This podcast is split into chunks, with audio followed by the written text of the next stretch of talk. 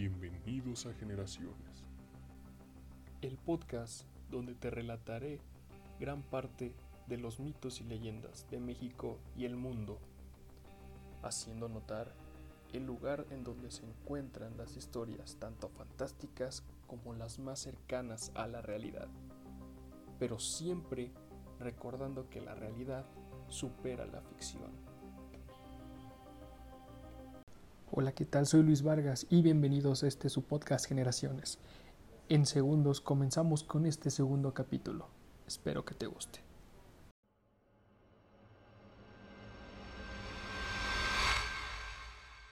El niño de Momoxpan. En el vecindario de Santiago Momoxpan, ubicado en el municipio de San Pedro Cholula, se comenta que de manera paulatina se aparece un misterioso niño en la zona. La leyenda cuenta que es un niño aproximadamente de 8 años que usa taparrabos y guaraches. Siempre se le encuentra excavando desesperadamente entre gritos, lamentos y sonidos de cadenas. Todos los que han dicho acercarse al niño para ayudarlo coinciden en una sola cosa. Debajo de la tierra están los cadáveres de sus hermanos indígenas. Pero hay una historia en particular que llena de terror a la población cercana. Guadalupe Schomitl era una niña de seis años, quien se distinguía por su inocencia e indudable pureza. De pronto se encontró con un niño aproximadamente ocho años de edad, vestido con taparrabos y guaraches.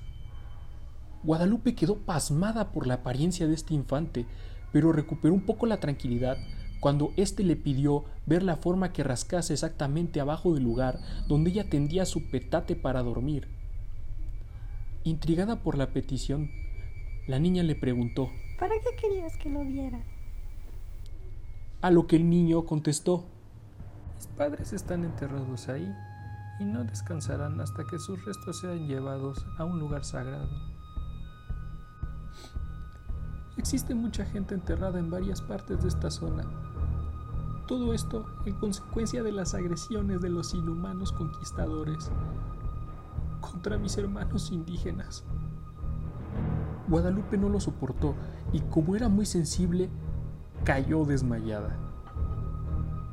Después de otras apariciones, la niña desmejoró mucho y cayó gravemente enferma. En sus desvaríos, relataba a sus familiares lo que sufría pocos días después, lamentablemente murió. Los pobladores de la zona dicen que al hacer construcciones o excavaciones suelen encontrarse restos de cadáveres. Pero aquí la verdadera pregunta es, ¿todo esto puede ser realidad?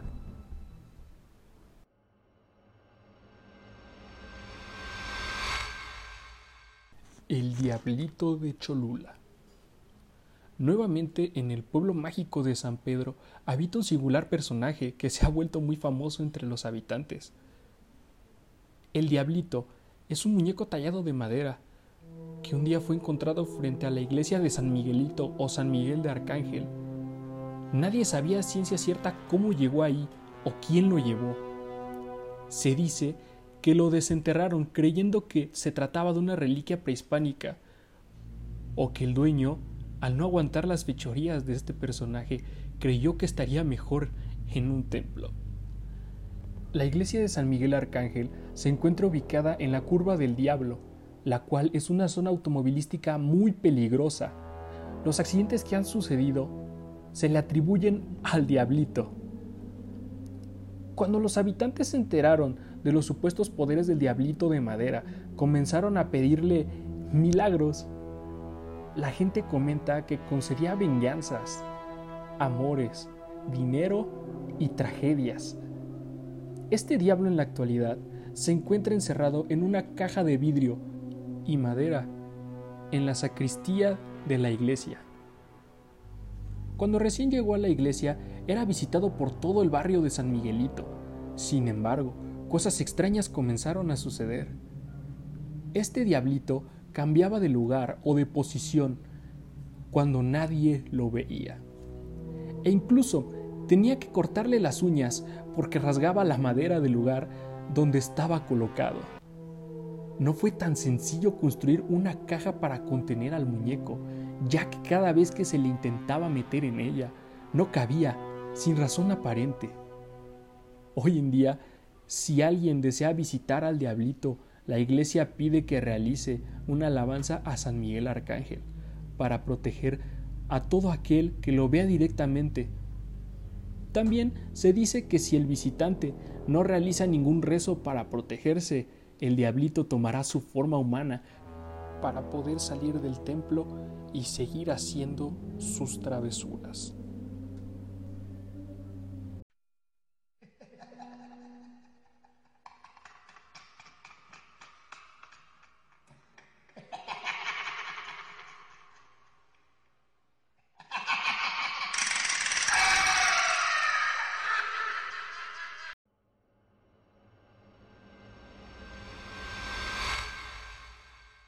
Los chiles en nogada. Uno de los mejores platillos gastronómicos que Puebla le ha dado al mundo son los famosos chiles en nogada.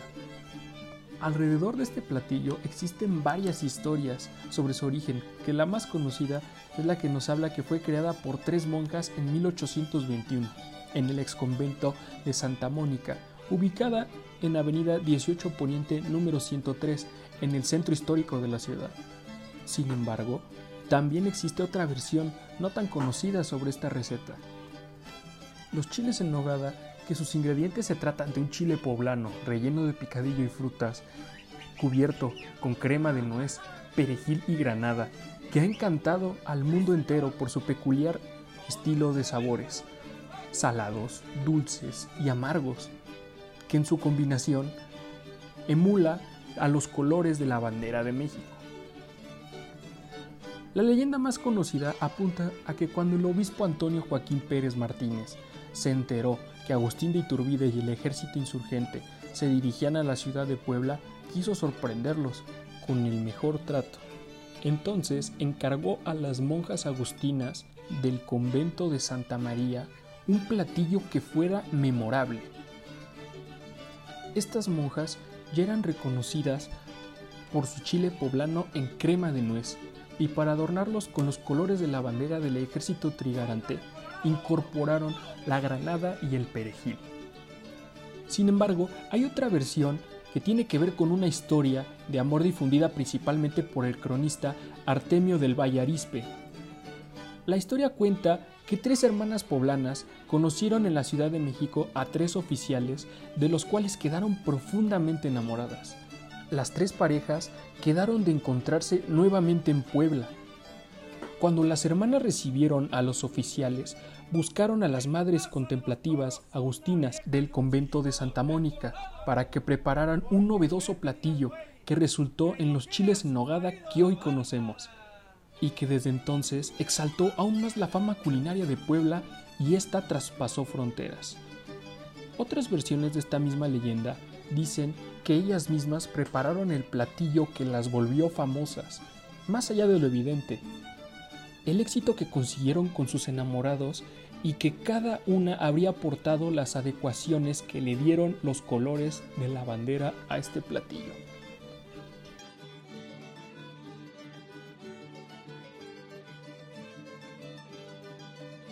Y muy bien, esto ha sido todo por hoy. Espero que te haya gustado. Mi nombre es Luis Vargas y hasta luego.